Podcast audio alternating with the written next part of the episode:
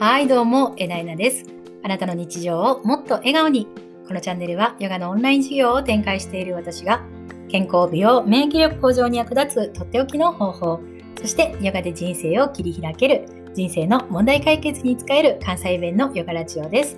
え今日のテーマは、HSP アラサー女性の男性性と女性性の統合ワークとはということでですね、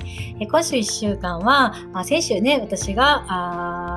お知り合いとかお話しさせていただいたりとか、ヨガのセッションを受けてくださった方のこう、ね、男性性と女性性、えー、その中でこう見たね、こう男性性と女性性をこういうふうに、えー、統合をちょっとこう迷ってらっしゃるのかなとか、あのこうしたらあすごく楽になるんじゃないのかな、こう自分が望む方向にスッと行きはるんじゃないかなっていうのをね、あの中心にお伝えしています。でね、今日ちょっと声枯れてるでしょ？って、そんな、そんなしょっちゅう聞いてないわって思う。思わんといてください。聞いてください。すいません。聞いてくださいね、あの、なんですけれども、ちょっと今、ヨガのレッスンをちょうど終わったあ後でして、で、あのー、結構一生懸命、私喋るんですね。やっぱ一期一会じゃないですか。その時間もね、すごく、とても愛おしいというか尊い時間なので、全部、こう、その人のこうためになるっていうか良くなることをお伝えしたいなって思ってると喋りすぎるんですよね私いつも。それでちょっと声が枯れててすいません。はい。でですね、えー、今回、HSP アラサー女性の男性性と女性性の統合っていうことなんですけれども、えー、この方はですね、すごく女性性を大切にされてきたんですね。えー、自分のこう感覚とかこう自分の性格ってこういう感じやからこう抑え気味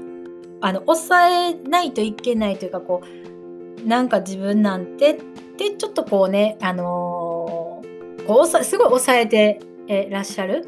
感じでこう言葉をね選んですごい喋ってくれる方だったんですね。で、えー、言語化がすごい難しいっていうふうに言ってらっしゃってこれすごいあの女性特有というかこう左脳感じる感情とかが優先で感じることはあるんですけどどういうふうに言葉で伝えたらいいかわからないっていうことがよくあったりあとはこう人にどう思われるかとかこの言葉でえー、誰かを傷つけたりしないかっていうことをすごくよく考えるので言葉がねスッと出てくるのが難しいっていうふうにおっしゃってらっしゃったんですね。でこの言語化と感情で考える左脳で感じるっていうのはまたちょっと別でして言語化っていうのは練習したら訓練したらできるようになってい、えー、くんですけれどもこれがね論理的に考えることとかあの、その頭のその設計ですよね、思考の設計っていうのを訓練してやっていくと結構時間かかるんですけどね、まあ、あのいろんなそのやり方はあの本が出てるのでね、できるのかなっていうふうに思いました。でこの方ね、もうすでに一歩を踏み出されている方で、えー、ドラム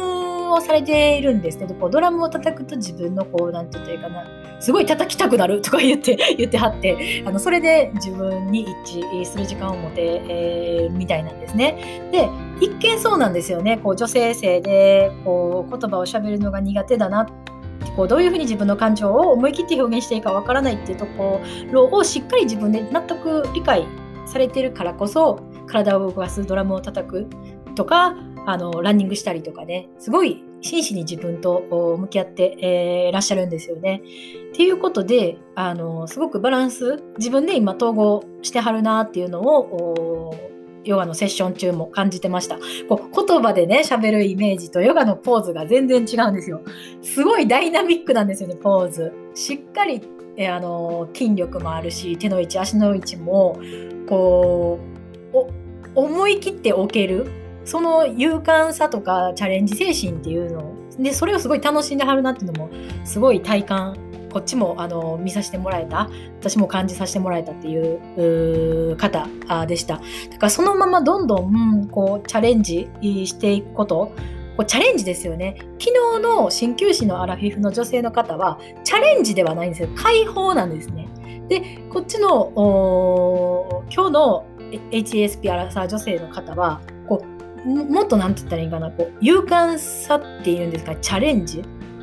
多分今ならもう一歩踏み出されてるからチャレンジして傷ついても大丈夫なんですよね。自分で立て直すことができると思うので、あの、チャレンジすごいしてほしいなっていうふうに思いました。で、こうチャレンジして自己回復していくのをレジリエンス、自己回復力と言うんですけれども、これがあったら、本当に、えー、自分の人生をね、自分でコントロールして意欲的に生きていくことができるので、あの、本当に、えー、そそうやってね、自分の人生を意欲的に堂々と生きていってほしいなというふうにすごく思いました。でそういうのを体感したっていうことをね、私のヨガセッションを通して感じたっていうふうに言ってくださったので、あのこのまま続けていってほしいなと思います。